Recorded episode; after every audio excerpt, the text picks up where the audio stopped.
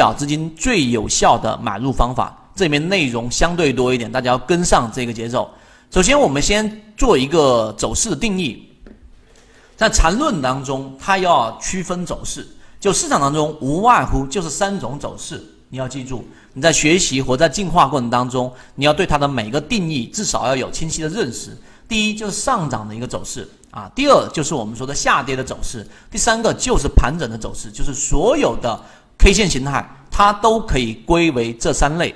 所以上涨、下跌、盘整都是建立在一定的周期图表上，所以你要定好周期，不定周期的这一种归类是没有任何意义的。所以，例如说在日线级别上的盘整，那么在三十分钟级别上，可能它就是上涨或者是下跌喽。大家要要明白这句话的的的一个意思。也就是说，举个例子，我画还是画图给大家。举个例子，在日线级别呃，在日线级别上，它可能就是一个呃，我们我们说截张图给大家。在日线级别上，可能在你看到的就是一个这样的一个震荡 K 线呢，在里面进行了震荡、震荡、震荡，对不对？但是呢，在六十分钟级别里面，它每一个我们说的上涨的一个走势，它都是由我们说的两个中枢形成的，它可能在里面就是一个这样的一个走势，六十分钟或者三十分钟，它是这么走的，盘整，然后出现一波，然后中枢不进行重叠之后再往上走一波，这一个图形所对应的可能就是这样的一个 K 线。所以你在三十分钟级别上的这一个上涨和下跌，在日线级别就不一定反映出来。所以这里面给大家定义，到底什么是上涨，到底什么是下跌，这是很基础的概念。但是我认为越是基础越是核心。什么是上涨？上涨就是注意最近的一个高点比前一个高点高，并且低点啊最近的一个低点比前一个低点高啊。这个概念很好理解，我这样画大家就明白了。这是一个 K 线，这是一个 K 线，这是一个 K 线，明白了没有？就是高点不断抬高，低点不断抬高，就这么简单。那么下跌下跌的这个走势定义就是一样相反的，每一次的这个高点都比前面一个高点低，并且同时它的低点也比前面一个低点低，那这个就很简单了，就是这样的一个走势，对吧？这种就属于下跌的一个走势啊。那么到底什么是盘整呢？盘整就是注意看这里面最近的一个高点比前一个高点高，但是最近的一个低点却比前一个低点干嘛呢？更低，或者是最近的一个高点比前一个高点低啊，然后最近一次低点比前一点低点高，其实没有文字上所看到的那么复杂。我给你画的图你就明白了。首先你看最近一次的高点干嘛？比前面的一次高点高，但是呢低点。却比前面的低点干嘛呢？要更低啊！像这个地方上，就是这样的一个概念了。看到了没有？这个高点是不是比这个高点要高的？但这个低点却比这个低点要低，中间就穿插着很多的 K 线。其实肉眼就看得非常清楚了。它相反的另外一种走势也是一样的。最近的一个高点看到了没有？最近的一个高点，高点比前面的一个高点低，但是呢，它的低点却比前面的一个高点要干嘛呢？要更啊，要更高一点啊，所以基基本上啊，不要去在文字上去纠结，它都是这样的一个定义。基本上这一种就是我们所说的叫做中枢上的一个叫做盘整啊，走势上叫做盘整。那么这一种定义清晰了之后啊，这个是比较简单的，比较清晰之后，这三种走势我们来进入到可能需要大家去呃认真去听的了，就是你要去理解到底。市场当中的每一个走势当中的衔接，参与哪一种方式？参与哪一种方式？今天的这个内容相对来说，大家一定要去呃跟着去去熟悉。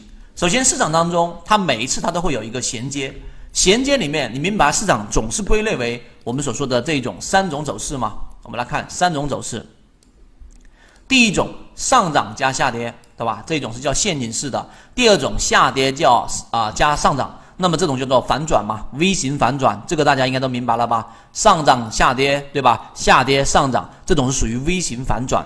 第二个就是我们说的这种反转的这一种反转式，就上涨加盘整加，我们来圈出来，上涨盘整加下跌啊，上涨盘整加下跌和下跌盘整加上涨，这个也很好理解，就什么呢？一个是上涨，对吧？然后盘整加上一个下跌，这种就叫做反转式。另外一种也是相反的吗？下跌加上盘整加上上涨，这是第二种走势。第三种叫做什么呢？中继式。所以上节课我为什么安排中继跟反转呢？就是要让大家去理解。第三种就是中继式，就是它是按照原来趋势走的，是什么呢？上涨盘整加上上涨。第二种是下跌盘整加上下跌。市场所有的形式它都分为这六种类型。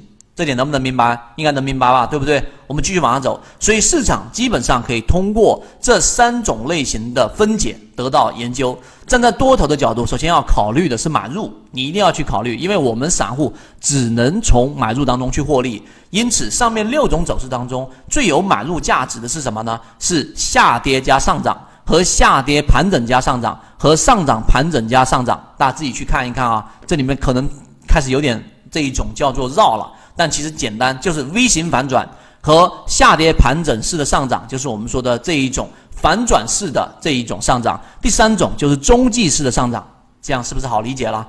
那么没有买入价值的是什么呢？就是上涨加下跌，就这一种上涨，我圈出来给大家。上涨加下跌就是 V 型的下跌，对吧？第二种是上涨盘整加下跌，就是我们说的这一种。反转式的下跌，第三种就是下跌盘整加下跌，就是中继式的下跌啊，这一点能明白。所以你这里面会发现一个很核心的规律，就是如果在一个下跌的走势当中去进行买入，注意这里面我给大家划重点。如果你在一个下跌的走势当中去进行买入，那么其中只会遇到一个没有买入价值的这一种走势，就是下跌盘整加下跌。注意看是不是这样子啊？如果你在下跌的走势当中去做一个买入，你第一种情况就是下跌加上涨有买入价值吧，对不对？第二种是下跌盘整加上涨，就是反转式的上涨，是不是没有问题？第三种就是我们说你要避免的下跌加盘，只有这种情况。所以在下跌的情况之下，你去买入，你就可以去只有一种情况，就是下跌盘整加下跌，你要避免这种情况。除此之外，你都是可以盈利的。那么这种比上涨要买的情况之下呢，干嘛呢？要少一种，因为在下跌买入时，你只需要规避两种。这里有一个重点，如果你在上涨里面去买，你注意看，上涨里面买，第一种会亏钱的，就是什么？上涨加下跌。第二种是上涨盘整加下跌，这一点能不能理解？所以你在下跌的情况之下去买入的时候，你会更容易去买到获利的情况。所以这一种是比在上涨的时候去买。要反而少一种情况去出现风险的，所以一定在下跌的时候去买会更好，这一点一定要去理解。所以你理解这个之后，顺着这一个逻辑，你再往下你就能理解了。那么你要需要避免两种风险，哪两种风险呢？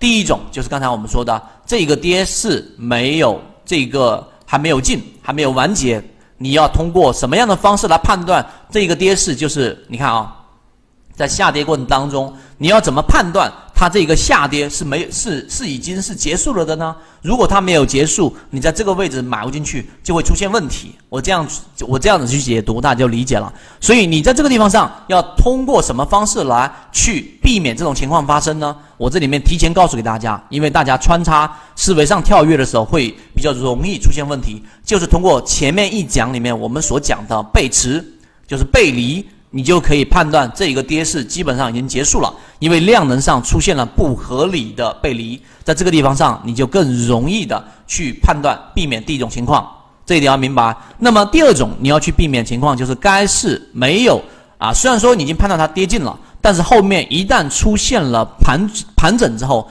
出现了下一轮的这一个跌势，也就是你要避免什么呢？下跌盘整下跌，你一定要像。